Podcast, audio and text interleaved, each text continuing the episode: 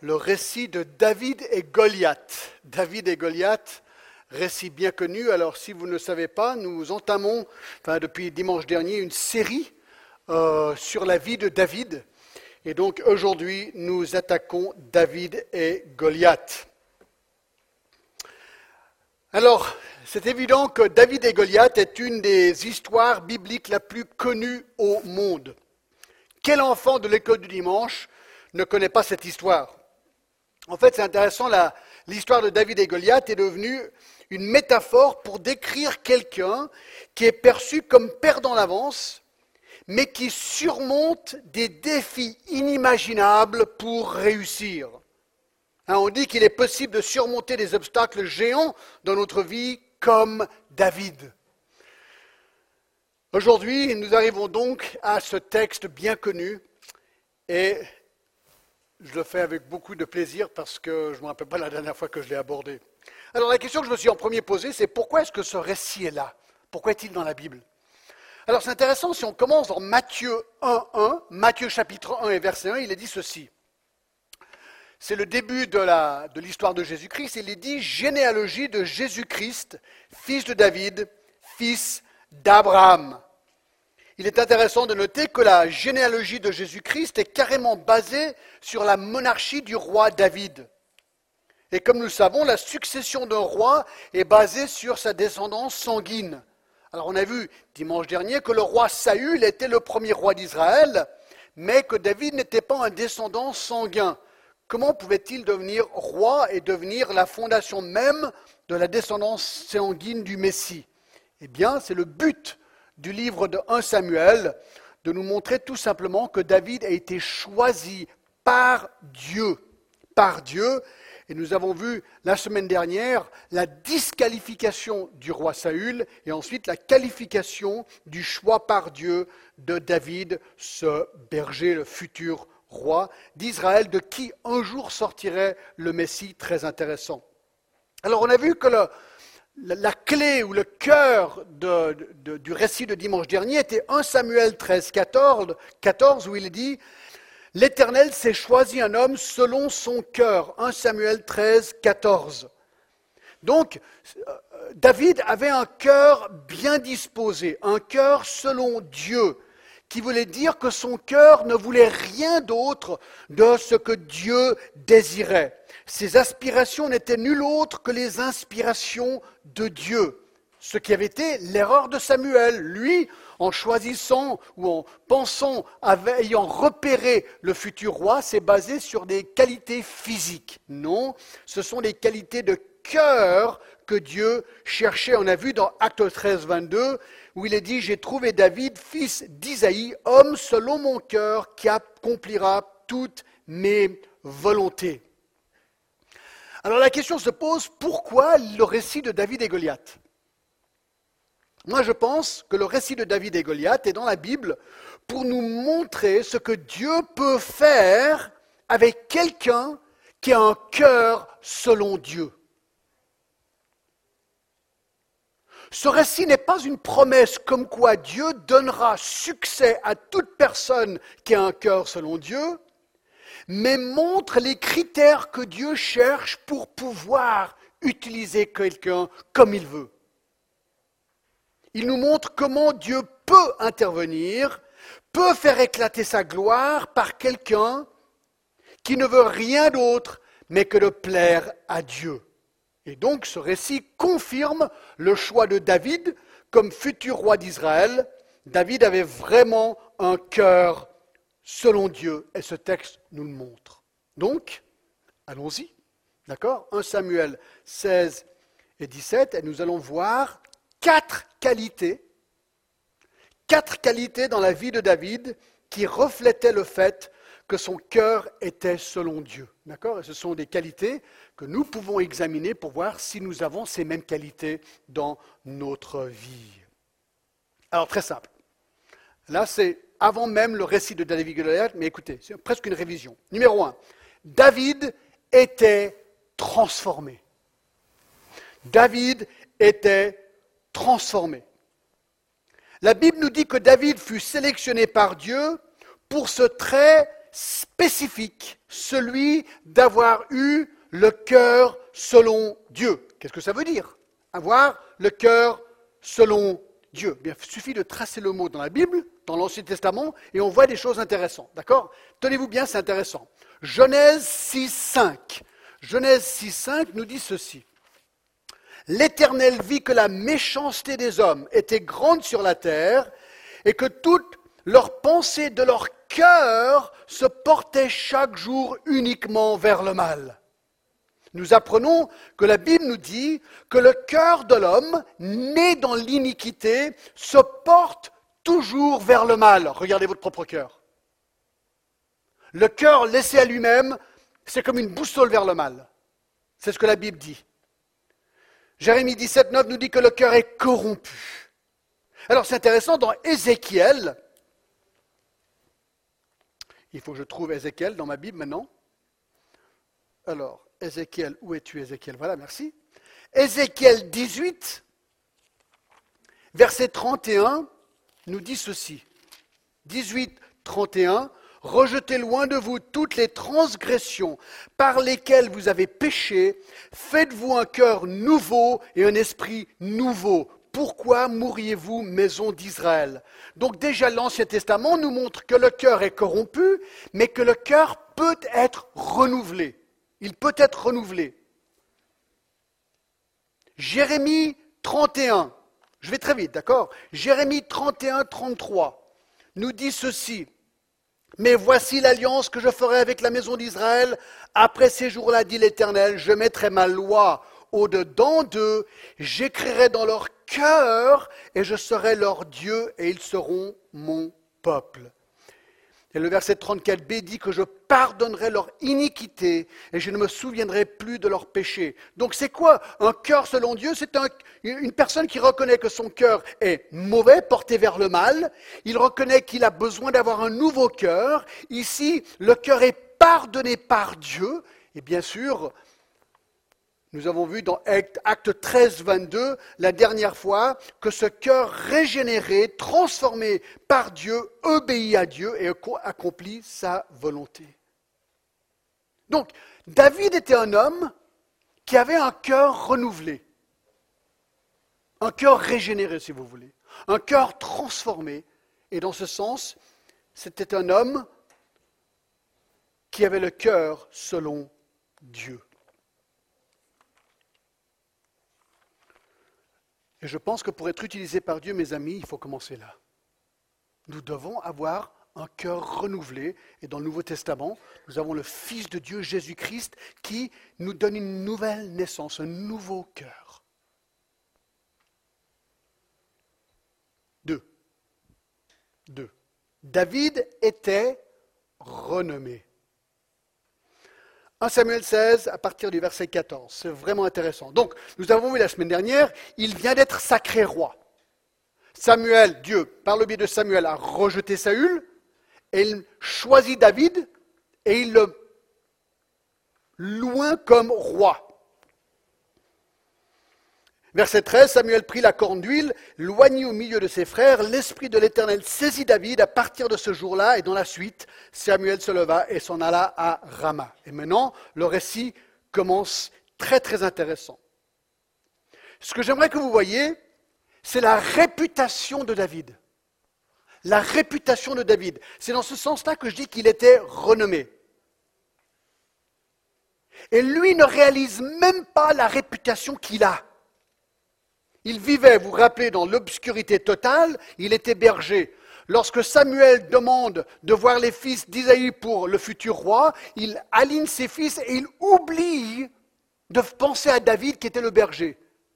Et Samuel dit non, aucun d'eux. Il n'y en a pas un autre? Ah ben oui, il y, a le, petit là-bas dans les champs. Ah ben c'est lui que je veux voir. Alors tout le monde est un petit peu surpris. Et ils amènent David des champs, berger, clac, c'est lui qui devient loin par Dieu. Voyons la réputation qu'il s'est faite dans l'obscurité. Regardez verset 14. L'esprit de l'Éternel se retira de Saül et fut agité par un mauvais esprit venant de l'Éternel. Alors on apprend, vous vous rappelez que Dieu rejette Saül comme roi, et ici que l'Esprit de l'Éternel se retire de lui, comme cela fut le cas pour Samson dans Juge 16-20. Et il fut agité par un mauvais esprit venant de l'Éternel. Nous savons très bien que Satan et les démons sont des êtres réels, mais ils sont sous le contrôle de Dieu, et que Dieu peut utiliser ces démons, même Satan, comme il le veut. Vous vous rappelez très bien que Job a été attaqué par Satan, mais sous la permission et le contrôle de Dieu uniquement. Jésus même, lui, dans Matthieu 4, a été tenté aussi par Satan. Donc, on voit que Dieu peut faire ce qu'il veut avec esprit et avec démon et avec Satan. Donc, le roi est tourmenté au verset 14 par Dieu. Alors, il y a un remède proposé, verset 15. Les serviteurs de Saül lui dirent, Voici un mauvais esprit de Dieu t'agite que notre Seigneur parle. Tes serviteurs sont devant toi. Ils cherchent un homme qui sache jouer de la harpe, et quand le mauvais esprit de Dieu sera sur toi, il jouera de sa main, et tu seras soulagé. Saül répondit à ses serviteurs, Trouvez-moi donc un homme qui joue bien, et amenez-le-moi. Alors voilà, donc il est troublé. Ces gens ne savent pas que ça vient du Seigneur. Ils voient tout simplement un roi agité, troublé, frustré, angoissé. Ils se disent, écoute, il faut de la thérapie musicale la thérapie musicale. Alors vous savez qu'il n'y avait pas encore d'iPod et de choses modernes à l'époque, donc pour avoir de la, thérapie, musicale, il fallait des musiciens. Et alors, il faut trouver un musicien. Alors attention, je ne sais pas si on vous demandait, va chercher un musicien pour soulager le roi. Je pense que la conclusion va être, tu ferais mieux d'avoir un super bon musicien. Pas un gars qui sait à peine jouer trois cordes, qui fait des fautes, ça ne va pas jouer pour le roi. Le roi, c'est le top du top, le meilleur que le meilleur marche pour le roi. Et ça, encore aujourd'hui, la musique est considérée thérapeutique pour bien des troubles. Alors, regardez comment il trouve le musicien pour soulager le roi, verset 18. Les serviteurs prit la parole et dit, Voici, j'ai vu un fils d'Isaïe, Bethléemite. Alors il l'a vu, qui sait jouer. Il sait jouer. Aussitôt que Saül donne l'ordre de trouver un musicien, ses serviteurs suggèrent quelqu'un qu'il avait rencontré personnellement et qui pense ferait l'affaire. Alors de nouveau, on ne pouvait pas aller vérifier quelqu'un sur YouTube à l'époque pour voir s'il était vraiment bon. C'était la réputation de la personne. Donc celui qui propose ce jeune doit vraiment être sûr de son coup. Ça aurait pu coûter son job, peut-être même sa vie. Hein. Vous savez, on sait très bien, Saül, il est un petit peu énervé, ce gars, souvent. Et on verra qu'il est assez propice à lancer des lances contre des gens qu'il n'aime pas. Donc, je pense qu'il fallait qu'il fasse vraiment attention. Bref, il recommande ce jeune homme. Ce jeune homme, c'est qui? Bah, C'est David. C'est David. Alors il dit qu'il sait jouer la harpe. C'est le premier trait que souligne ici le fait qu'il devait jouer vraiment bien la harpe. Alors cette harpe, c'est un kinor en hébreu, était une petite harpe portable ou portative. Vous pouvez aller sur Google et regarder, vous verrez, euh, il y a beaucoup de photos par rapport à cela, n'est-ce pas? La première fois que cette harpe est mentionnée, c'est dans Genèse 4, 21, où il est dit ceci. Genèse 4, 21, nous apprenons, le nom de son frère était Jubal, il fut le père de tous ceux qui jouent de la harpe et du chalumeau. Alors là, on, chalumeau, je ne sais pas trop ce que c'est, mais la harpe, c'est une harpe, d'accord? Et euh, il y a des reliefs sous-marins trouvés par les archéologues qui montrent ce genre d'instrument. Bref, ce que je trouve intéressant, c'est qu'il est où David? David, il est berger dans les champs, paumé avec ses brebis. C'est une arrière-pensée pour le faire devenir, venir devant Samuel. Personne ne pense à lui. D'accord? Mais une chose qu'il faisait lorsqu'il faisait paître ses brebis, c'était de jouer la harpe. Et je trouve intéressant ici de voir comment Dieu peut trouver, utiliser un trait, quelque chose dans une vie, comme David qui joue à la harpe, il n'aurait jamais imaginé de sa vie qu'un jour c'est son jeu de harpe qui le ferait monter dans la présence du roi. Jamais il aurait imaginé ça de sa vie. Il était là en train de faire ses troupeaux, il jouait sa harpe, et tout d'un coup, paf, il est catapulté dans la présence du roi pour le soulager. Mais c'est un truc de fou. Il n'y a que Dieu qui peut faire ça. Il n'y a que Dieu qui peut faire ça. Alors c'est intéressant. Si David n'avait pas joué la harpe, on n'en serait pas ici dans l'histoire. Donc Dieu a utilisé ce trait de manière vraiment spécifique dans sa vie. Et je dirais que la leçon pour nous, c'est que nous ne devons pas sous-estimer ce que Dieu peut faire de nos dons, même naturels. Dieu veut vous prendre, vous, avec vos dons, ce que vous faites, ce que vous faites bien ou moins bien, mais il veut vous prendre et vous sanctifier et vous utiliser. C'est ce qu'il a fait ici avec David. Alors c'est intéressant de noter, Dieu l'a vraiment utilisé parce que qui a écrit la plupart des psaumes? David, la musique. Dieu a vraiment utilisé cet homme. Donc on apprend quoi d'autre par rapport à lui?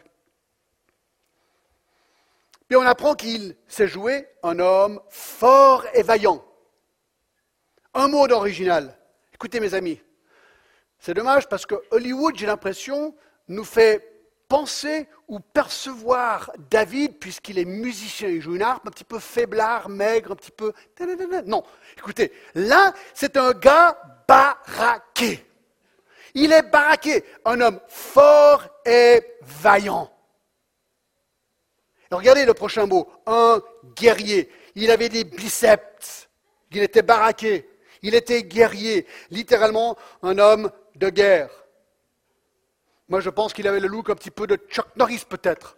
Il était vraiment baraqué. Mais ouais, c'est comme ça qu'il est ici. Mais regardez, en plus, on apprend qu'il parlait bien. Littéralement prudent ou doué en parole. C'est intéressant, Dieu utilise même le fait qu'il est bon parleur, c'est-à-dire il sait bien parler, il communiquait bien, et c'est lui que Dieu a utilisé pour écrire la plupart des psaumes. Donc son jeu de musique, ainsi que son jeu de parole, Dieu les a utilisés à un moment dans sa vie où il n'imaginait même pas cela. Et regardez en plus, un homme de belle figure. Il était beau. Aussi simple que ça. Il était beau. Moi, mes critères de beauté masculine, je ne suis pas très bon, d'accord? Mais apparemment, à l'époque, il était considéré beau gars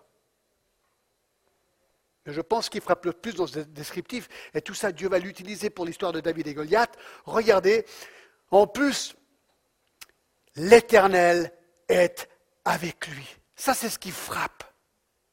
Cette petite phrase caractérise la vie, la clé du roi David ou du, futur roi David. Le Seigneur est avec lui, c'est normal. Son cœur était renouvelé, était régénéré. Son cœur était le cœur selon Dieu. C'est la clé du texte. Tout ce qui anime David est lié à sa relation avec le Seigneur. David veut plaire au Seigneur, que ce soit avec, regardez, son jeu de harpe, excellence, son jeu de parole, excellence, physiquement, excellence. C'est un homme d'excellence. Dieu est avec lui.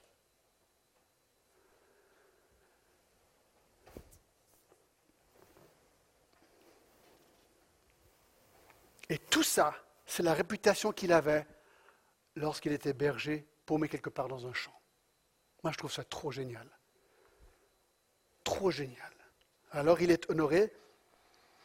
Verset 21.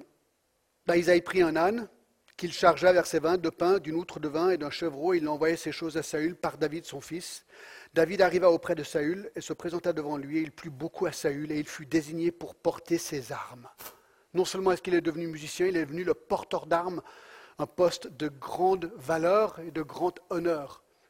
Il porte les armes de Saül. Saül fit dire à Isaïe, je te prie de laisser David à mon service, car il a trouvé grâce à mes yeux.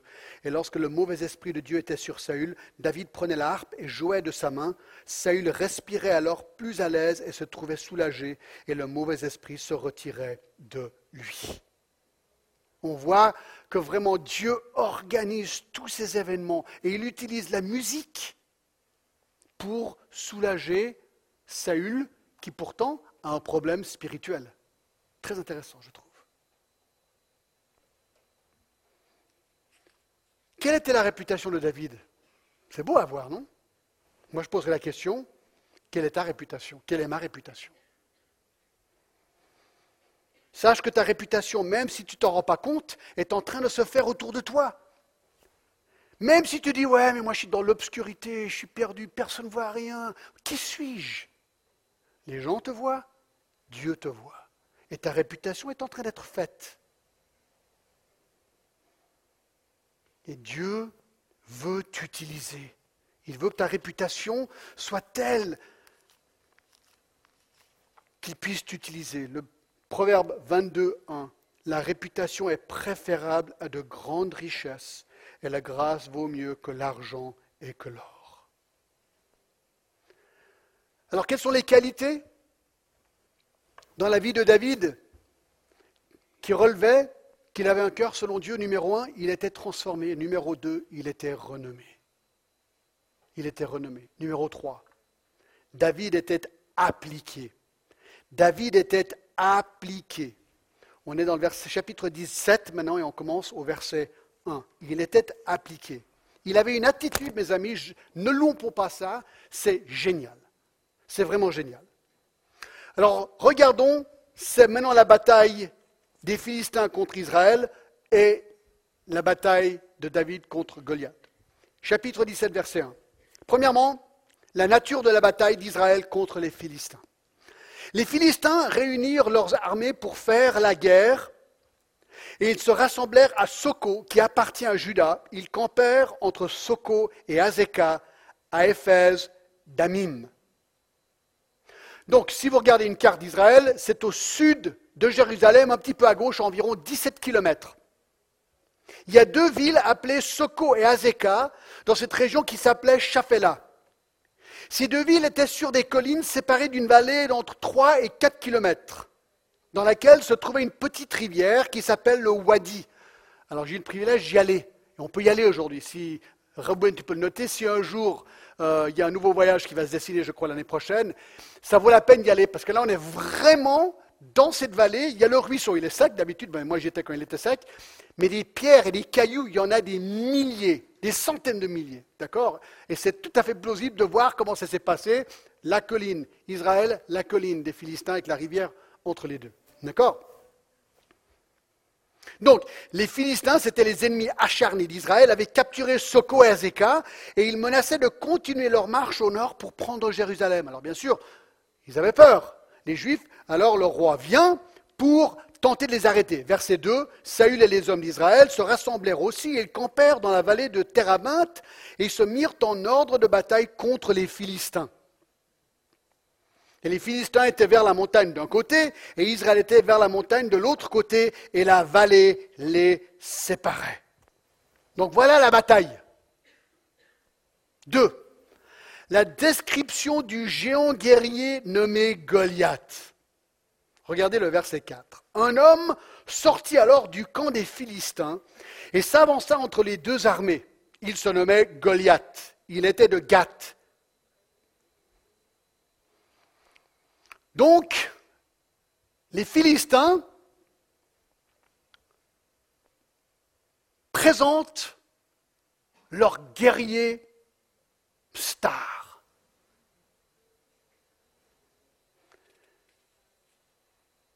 C'est ce qu'on appelle une guerre représentative. Au lieu que les deux armées se battent, envoyons un soldat, qu'un autre soldat vienne, ils se battent et le gagnant gagne. Ça évite beaucoup de massacres. Donc voilà ce que suggèrent les Philistins. Ils sont sûrs de leur jeu. Ils disent, attends, Goliath, il est invincible. Alors qu'est-ce qu'on apprend de lui? Écoutez, c'est intéressant, les versets 4 à 7 sont la, plus grande description détaillée d'un soldat dans l'Ancien Testament. C'est important. Le texte veut vraiment qu'on comprenne le détail de ce soldat. Numéro 1. Sa taille. Sa taille, verset 4. Goliath était de Gath. Il avait une taille de six coudées et un empan six coudées et un empan. Alors c'est quoi une coudée? Une coudée, c'est la distance entre le coude et le doigt. Six coudées et un empan, c'est environ 45 cm. Ceci fait de Goliath un homme qui mesurait, tenez-vous bien, 2 mètres 97. 2 mètres 97. Des fouilles archéologiques montre que la taille moyenne d'un homme à l'époque était de 1,67 m. Moi, je mesure environ 1,80 m, je crois. J.N. Ford conclut qu'une telle taille vient d'un dysfonctionnement de la glande pituitaire, donc ce n'est pas normal d'être aussi grand. Nous avons aussi un récit des années 1600 d'un certain John Middleton qui mesurait apparemment 2 mètres 81. Mais Goliath était plus grand. Lui, il faisait 2 mètres 97. Alors c'est vrai que cette semaine, je me suis posé la question, mais c'est grand? C'est comment grand exactement 2 mètres 97 C'est quelle taille? Alors j'aimerais vous le montrer. Regardez.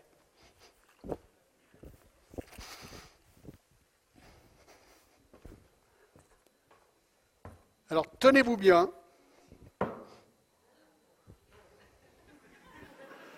Tout d'un coup, j'ai l'impression de faire vraiment petit, quoi. Alors ça, c'est la taille de Goliath. 1m97. 1m97. 2m97, oui, merci. Euh, Alors, Saül était le plus grand d'Israël, le roi Saül. Il était minus comparé à Goliath. Alors, qu'est-ce qu'on apprend encore de lui Attendez voir, je vais laisser ça là. Non, je vais laisser ça là. Et ça, ça marche. Ah, ça marche. Salut Goliath. Mais là, il faut rajouter là. Hein. C'est pas tout à fait. Voir, on va faire comme ça, c'est encore mieux là. Comme ça, ça donne la réelle taille comparée à moi. Alors, il avait, verset 5, un casque d'airain. Ensuite, il portait, alors bien sûr, il y avait un petit défaut avec ce casque. Le front était découvert. Ça, on le verra dans quelques instants encore. Quelques instants. Il aurait dû avoir une visière aussi. Sa cuirasse, donc c'était une armure. Alors tenez-vous bien, regardez verset 5. Il portait une cuirasse à écailles du poids de 5000 cycles d'airain. Alors ça fait combien ça? Ça fait 82 kilos. Vous dites, ouais mais John, montre-moi 82 kilos. Alors j'aimerais vous le montrer. Flavius, est-ce que tu pourrais venir te mettre ici? Il était d'accord, hein Il était d'accord. Alors tu te mets là. Voilà. Alors Flavius, tu pèses combien? 80. 80 kilos. Donc il faudrait rajouter 2 kilos. Est-ce que ma Bible fait à peu près 2 kilos? Non. Et ma montre D'accord. D'accord. Écoutez, alors, Flavius plus 2 kilos, c'est le poids de l'armure de Goliath. Merci, on l'applaudit très fort.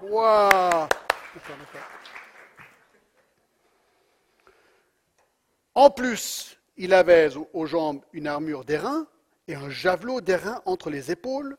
Le bois de sa lance était comme une ensouple de tisserand et la lance pesait 600 cycles de fer, 10 kilos, juste pour la lance ce qui portait son bouclier marchait devant lui. En plus, il avait un monstre bouclier, mais il était un grand bouclier, donc quelqu'un d'autre le portait. Alors, c'est important, cette description, parce qu'au chapitre 16, verset 7, l'Éternel dit à Samuel, ne prends point garde à son apparence et à la hauteur de sa taille, parlant de Eliab. Lorsqu'il voyait, lorsqu'il voyait les frères d'Ésaïe défiler, il s'est dit, ah lui, il est grand, beau, fort, c'est sûr, c'est lui. C'est comme ça qu'ils avaient choisi Saül. Et là, on est en train de dire attends, attends, attends, attends. Les critères humains, parfois, c'est pas ça. Et Goliath, il était grand, beau, peut-être, j'en sais rien, fort, baraqué, grand. Mais ce n'est pas ça qui l'a sauvé. Donc nous ne mettons pas notre espérance dans les traits et les capacités physiques. Trois, le défi de Goliath envers les troupes d'Israël. Maintenant, ça va très vite l'histoire. Regardez. On est au verset 8, euh, les Philistins s'arrêta. Le Philistin s'arrêta et s'adressant aux troupes Israël rangées euh, en bataille, il leur cria Pourquoi sortez-vous pour vous ranger en bataille? Ne suis-je pas le Philistin? Et n'êtes-vous pas des esclaves de Saül? Choisissez un homme qui descende contre moi. S'il peut me battre et qu'il me tue, nous ne serons assujettis. Mais si je l'emporte sur lui et que je le tue, eh bien, vous nous serez assujettis et vous nous servirez il lance ce défi, ce combat représentatif. Verset 10. Le Philistin dit encore, je jette en ce jour un défi à l'armée d'Israël, donnez-moi un homme et nous nous battrons ensemble. Alors bien sûr, maintenant il y a la peur, la peur qui s'empare du camp d'Israël, verset 11. Saül, lui le premier qui a peur, et tout Israël entend dire ces paroles du Philistin, et ils furent effrayés et saisis d'une grande crainte. Alors, quelque part, on pourrait dire c'est normal que Saül a peur. Pourquoi? Mais parce qu'on apprend, voyez-vous, au verset 14 du chapitre 16, que l'Esprit avait quitté Saül. Saül n'a plus le Seigneur, il n'a plus la confiance du Seigneur. Il ne peut plus avoir une perspective divine sur la chose. Il n'est laissé qu'à lui. Il n'a plus foi en Yahvé, plus aucune assurance sur la suite des choses. C'est que quand on marche avec le Seigneur, mes amis, qu'on a une confiance sur ce qui peut arriver dans l'avenir. 5. L'arrivée de David sur le champ de bataille.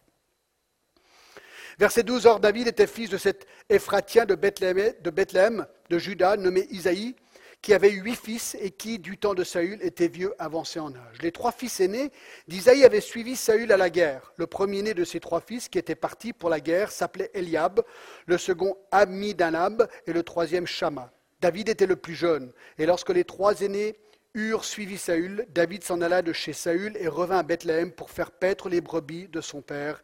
Le Philistin s'avançait matin et soir et se présenta devant eux pendant quarante jours. Donc on apprend que les trois frères de David sont là à la bataille, mais lui, ben, il a dû repartir dans les champs pour faire paître les brebis. Donc de nouveau, il est toujours dans l'obscurité et ne s'attend pas du tout à être utilisé comme ça.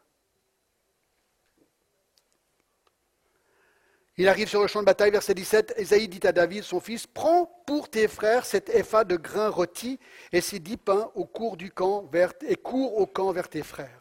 Porte aussi ces dix fromages au chef de leurs milliers. Tu verras si tes frères se portent bien et tu m'en donneras des nouvelles sûres. Peut-être que le délai, parce que pendant 40 jours, vous vous rappelez, eh bien, euh, Goliath venait, le délai n'était pas attendu, et peut-être qu'il manquait de provisions là-haut, on ne sait pas trop. Bref, le papa de ses fils dit, je vais envoyer des provisions, David, est-ce que tu pourrais les prendre? Donc il les prend. Verset 19, ils sont avec Saül et tous les hommes d'Israël dans la vallée des Térébintes, faisant la guerre aux Philistins. David se leva de bon matin, il laissa les brebis à un gardien, prit sa charge et partit comme Isaïe lui avait ordonné. Lorsqu'il arriva au camp, l'armée était en marche pour se ranger en bataille et poussait des cris de guerre. Israël et les Philistins se formèrent en bataille, armée contre armée. David remit les objets qu'il portait entre les mains des gardiens de bagages et courut vers les rangs de l'armée. Aussitôt arrivé, il demandait à ses frères comment ils se portaient. Donc David fait exactement ce que lui a demandé de faire son père. Un nouveau défi par Goliath, verset 23. Tandis qu'il parlait avec eux, voici le Philistin de Gath, nommé Goliath, s'avança entre les deux armées hors des rangs des Philistins et tint le même discours que précédemment, et David les entendit. Alors c'est intéressant. David arrive, juste au moment où les deux armées sont face, à face, Goliath sort, et de nouveau, il insulte Israël et le Dieu d'Israël, et c'est peut-être la première fois que David entend le Seigneur être maudit de sa vie. Peut-être qu'il n'avait jamais entendu quelqu'un parler mal et négativement de Dieu. On ne le sait pas. Mais il est choqué. Il est choqué. Tout le monde avait peur, verset 24, à la vue de cet homme. Tous ceux d'Israël s'enfuirent devant lui et furent saisis d'une grande crainte. Il faisait vraiment peur, cet homme. Alors il y a une récompense. Maintenant, tellement a peur, même ça a eu la peur, il donne des récompenses. Chacun disait, avez-vous Vu s'avancer cet homme, c'est pour jeter à Israël un défi qui s'est avancé. Si quelqu'un le tue, le roi le comblera de richesses et lui donnera sa fille, et il affranchira la maison de son père en Israël.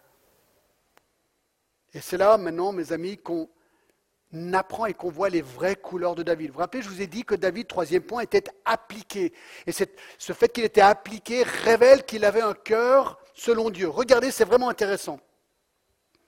Nous sommes au verset 26. David dit aux hommes qui se trouvaient près de lui, Que fera-t-on à celui qui tuera ce Philistin et qui ôtera l'opprobre de dessus Israël? Il voyait un opprobre sur Israël. Qui est donc ce Philistin? C'est incirconcis pour insulter l'armée du Dieu vivant. David dit, mais t'en voir, ce Philistin est en train d'insulter Dieu. C'est son peuple. Dieu est en train de dire en somme, mais le fait que nous avons un Dieu vivant ne devrait-il pas faire la différence dans notre perspective sur la situation? Mais allez voir, ce monstre est en train de se moquer de Dieu. Pour qui se prend-il? Comment peut-il insulter Dieu comme ceci? Et de nouveau, ce qu'on voit ici, c'est que David est animé par son zèle et par son amour pour Dieu. C'est ça vraiment qui l'anime. Alors bien sûr, ses frères le lisent complètement autrement, verset 28. Eliab, son frère aîné, qu'il avait entendu parler à ses hommes, fut enflammé de colère contre David. Et il dit, pourquoi as-tu descendu et à qui as-tu laissé ce peu de brebis dans le désert hein, C'est le frère qui se moque de lui, mais à qui tu as laissé ces quelques brebis dans le désert? Pourquoi tu es venu ici? Je connais ton orgueil et la malice de ton cœur. C'est pour voir la bataille que tu es descendu. Ah, ah, tu voulais juste voir la bataille. Non, il obéit à un ordre de son père. David répondit, Qu'ai-je donc fait? Ne puis-je pas parler ainsi? Il se détourna de lui pour s'adresser à un autre, et il fit les mêmes questions. Le peuple lui répondit comme la première fois. Donc son frère aussi ne comprend pas sa réaction. Maintenant, regardez cette confiance de David dans l'Éternel au verset 31. Regardez, lorsqu'il entendu les paroles prononcées par David, et on les répéta devant Saül, il le fit chercher. David dit à Saül que personne ne se décourage à cause de ce Philistin. Ton serviteur ira se battre avec lui. Alors David arrive, dit Ne vous en faites pas. Ne vous en faites pas. J'irai me battre contre lui. Alors Saül dit en somme Mais t'es complètement cinglé, quoi. C'est ce qu'il dit au verset 33. Saül dit à David Tu ne peux pas aller te battre avec ce Philistin, car tu es un enfant, donc il était jeune. Il est un homme de guerre dès sa jeunesse. Alors regardez comment répond David. C'est trop beau. David dit à Saül, ton serviteur faisait paître les brebis de son père, et quand un lion ou un ours venait en enlever une du troupeau, je courais après lui et je le frappais et je l'arrachais, arrachais la brebis de sa gueule. S'il se dressait contre moi, je le saisissais par la gorge, je le frappais et je le tuais. Et c'est ainsi que ton serviteur a terrassé le lion et l'ours, et il en sera du Philistin, de cet incirconcis, comme de l'un d'eux, car il a insulté l'armée du Dieu vivant. Verset 37, David dit encore, L'Éternel qui m'a délivré de la griffe du lion et de la patte de l'ours me délivrera aussi de la main de ce Philistin. Voyez-vous, lorsque Saül lui dit, mais t'es fou, David se réfère à quelque chose dans son passé dans l'obscurité. Il lui dit, Saül, écoute, quand je faisais paître les brebis, des lions et des ours venaient. Si ça avait été moi le berger, honnêtement, il y a un lion qui arrive. C'est ce que je fais moi? Tac, je me taille. Ça c'est sûr et certain. Moi, moi je pars en courant. Un ours probablement aussi. Il n'y avait pas de fusil à l'époque. Lui, qu'est-ce qu'il a fait? Voyez-vous comme il était appliqué? Lui, il a mis sa propre vie en danger pour protéger les brebis de son père. Moi, je dis chapeau David. Voilà ce que je dis. Il a risqué sa vie. Pourquoi? 1737. Moi, je crois qu'il réalise que c'est Dieu qui lui a donné cette capacité, ce courage. Il dit L'Éternel qui m'a délivré de la griffe du lion et de la patte de l'ours me délivrera aussi de la main de ce Philistin. David reconnaît que c'est Dieu qui lui a donné le courage et la capacité de défendre les brebis contre lion et ours. Et il dit pas Dieu fera la même chose avec ce Philistin. Moi, je vois ici un homme intègre un homme zélé, un homme fidèle, un travailleur top niveau, et ça dans l'obscurité. Voyez-vous, notre courage pour faire face à l'avenir est basé sur le passé. Il a dit, j'ai réussi avec Lion et l'ours, est-ce que Goliath est pire qu'un ours ou un lion? Si le Seigneur est là, si le Seigneur veut cette victoire, il va m'aider. Voyez-vous, lorsque David était seul et dans l'obscurité, lorsque personne ne le voyait sauf Dieu, il décida d'être intègre dans ses voies et fidèle à Dieu. Son comportement dans l'obscurité révèle un homme qui avait un comportement en public comme il était en privé, doté d'excellence et d'ardeur. Ça m'a fait penser à Matthieu 25, 21, juste un petit parallèle. Son maître lui dit, c'est bien, bon et fidèle serviteur, tu as été fidèle en peu de choses, je te confierai beaucoup, entre dans la joie de ton maître. C'est la parabole des talents. Simplement que Dieu honore celui qui est fidèle en peu de choses. Donc, lorsque je vis ma vie, je suis fidèle à Dieu dans ces petites choses, quand Dieu voudra, il peut m'utiliser pour les plus grandes choses s'il le veut.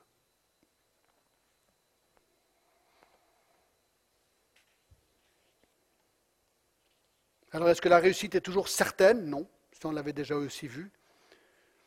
Je trouve intéressant dans Daniel 3, lorsque les trois amis de Daniel, Shadrach, Mishach et Abednego parle à Nebuchadnezzar dans 3, versets 17 et 18.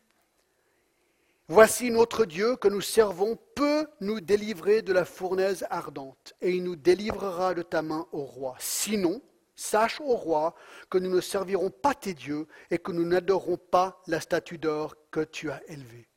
Ils disent, écoute, moi je sais que Dieu peut me délivrer si Dieu le veut mais il n'est pas obligé de le faire.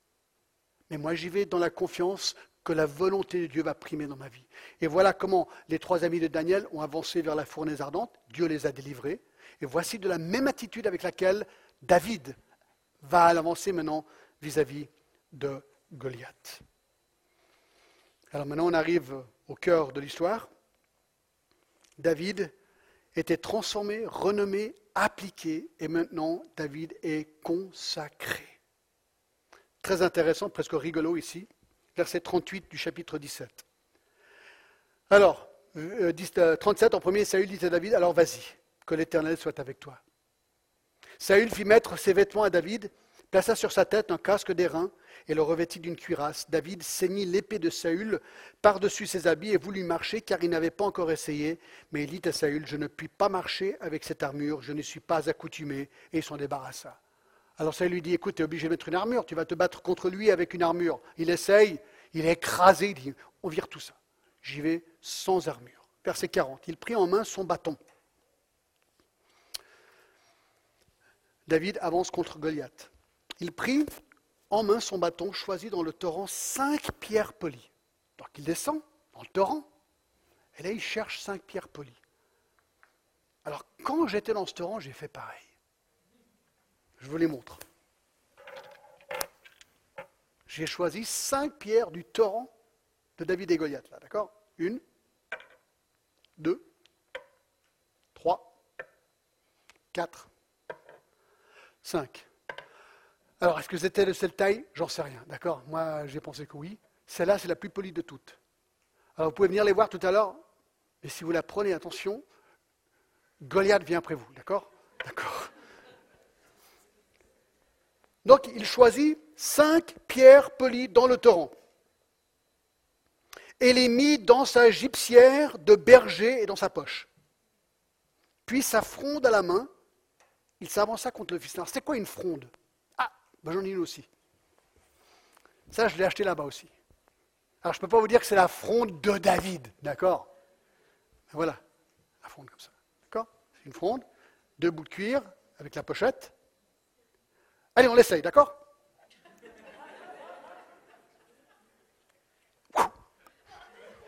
Il n'y a pas de pierre dedans, d'accord? Alors il fait comme ça, d'accord? Alors, il n'y a pas de pierre dedans, vraiment, n'ayez pas peur Oui, il y en a cinq là, d'accord? Alors, je vise qui là Ah d'accord, j'ai vu Sam, à toi Tac Ah, il vient de faire comme ça en plus, c'est marrant. non, c'est comme ça qu'il faisait, apparemment, hein. alors ça aussi je mets là. Alors regardez, c'est très intéressant. Euh, J'en suis où là? J'étais distrait par, par ce que je faisais. Ah ouais. J'aimerais vous montrer la précision avec laquelle pouvait tirer des gens à la fronde. Juge 20 et le verset 16. Regardez, Juge 20 et le verset 16 dit ceci. Parmi tout ce peuple, il y avait 700 hommes d'élite qui ne se servait pas de la main droite, Tout cela pouvait, en lançant une pierre avec la fronde, viser un cheveu sans le manquer. Il pouvait viser un cheveu, alors à quelle distance ils disent pas, mais ça montre la précision avec laquelle ils étaient entraînés pour tirer leur fronde. Alors tout d'un coup, moi je trouve que ça met un, un nouvel intérêt dans cette histoire parce que c'était vraiment des guerriers entraînés avec leur fronde. Donc, il prend sa fronde dans sa main, verset 40, il avance ça contre le Philistin. Donc il a sa fronde dans la main. Le Philistin s'approcha peu à peu de David et l'homme qui portait son bouclier marchait devant lui. Le Philistin regardait, lorsqu'il aperçut David, il le méprisa en voyant en lui qu'un enfant blond et d'une belle figure. Le Philistin dit à David, suis-je un chien pour que tu viennes à moi avec des bâtons Et après l'avoir maudit par ses dieux, il ajouta, viens vers moi, et je donnerai ta chair aux oiseaux du ciel et aux bêtes des champs. Il est très confiant, n'est-ce pas? David dit aux Philistins, tu marches contre moi avec l'épée, la lance et le javelot, et moi, regardez l'attitude de David, je marche contre toi au nom de l'Éternel des armées, du Dieu de l'armée d'Israël que tu as insulté. Toute la vie de David est animée par Dieu. Aujourd'hui, l'Éternel te livrera entre mes mains. Et je t'abattrai et je te couperai la tête. Aujourd'hui, je donnerai ton cadavre des champs des Philistins aux oiseaux du ciel et aux animaux de la terre. Et toute la terre sera qu'Israël a un Dieu. Regardez, c'est intéressant. David se dit, aujourd'hui est une bataille capitale qui va retentir dans le monde entier dans l'histoire. C'est ce qu'il dit ici. Et toute la terre sera qu'Israël a un Dieu. C'est intéressant que l'histoire de David et Goliath, c'est une des plus connues dans toute la Bible.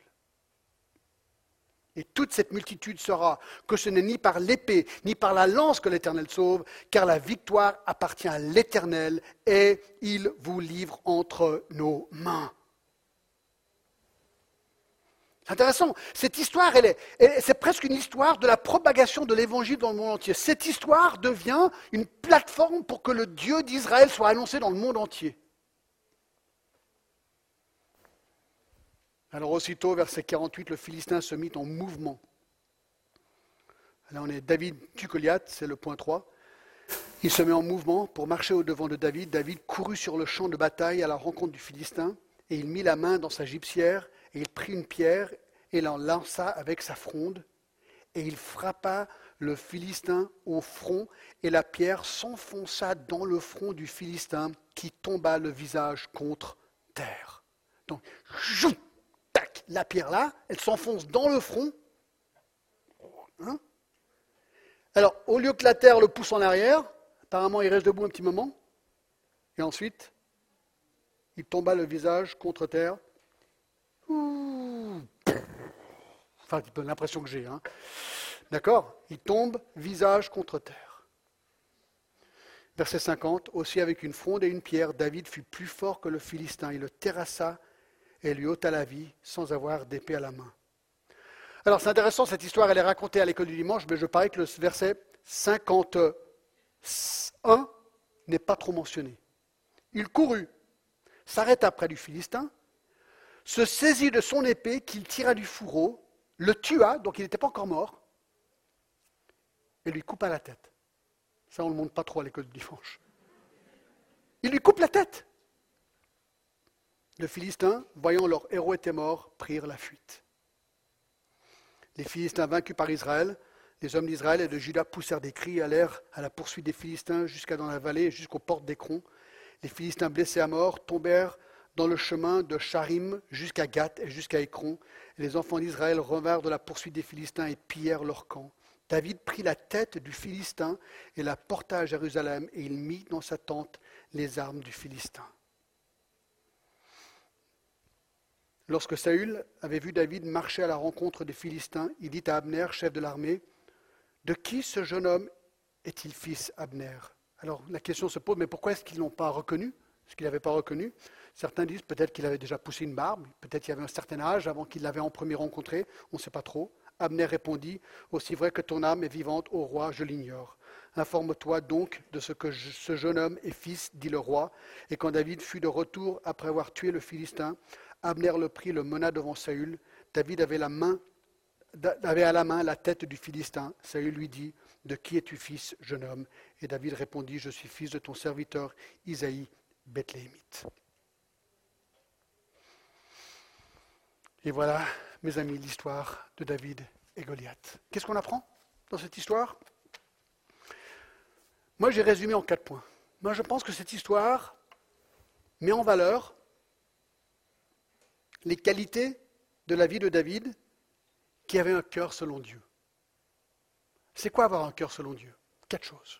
Numéro un, c'est d'avoir un cœur transformé. Et moi, je te pose la question aujourd'hui, est-ce que ton cœur est transformé? Est-ce que Jésus-Christ a transformé ton cœur? Est-ce que vraiment tu es pardonné? Est-ce que ton cœur appartient à l'Éternel? Est-ce que ta vie lui appartient? Christ a racheté ta vie avec son sang. Il veut ta vie. Elle lui appartient. Est-ce que tu lui as donné Deux, il était renommé. Intéressant. Ce cœur régénéré en tant que jeune homme avait déjà eu son effet. Et lorsqu'on cherchait quelqu'un, c'est David. Tous les critères de sa vie, lui, berger perdu, un homme renommé, pas simplement pour ses traits naturels, mais parce que l'Éternel était avec lui. Est-ce que les gens savent cela de toi? Est-ce que tu es connu comme quelqu'un avec qui l'Éternel est? Trois, il était appliqué. Il était appliqué.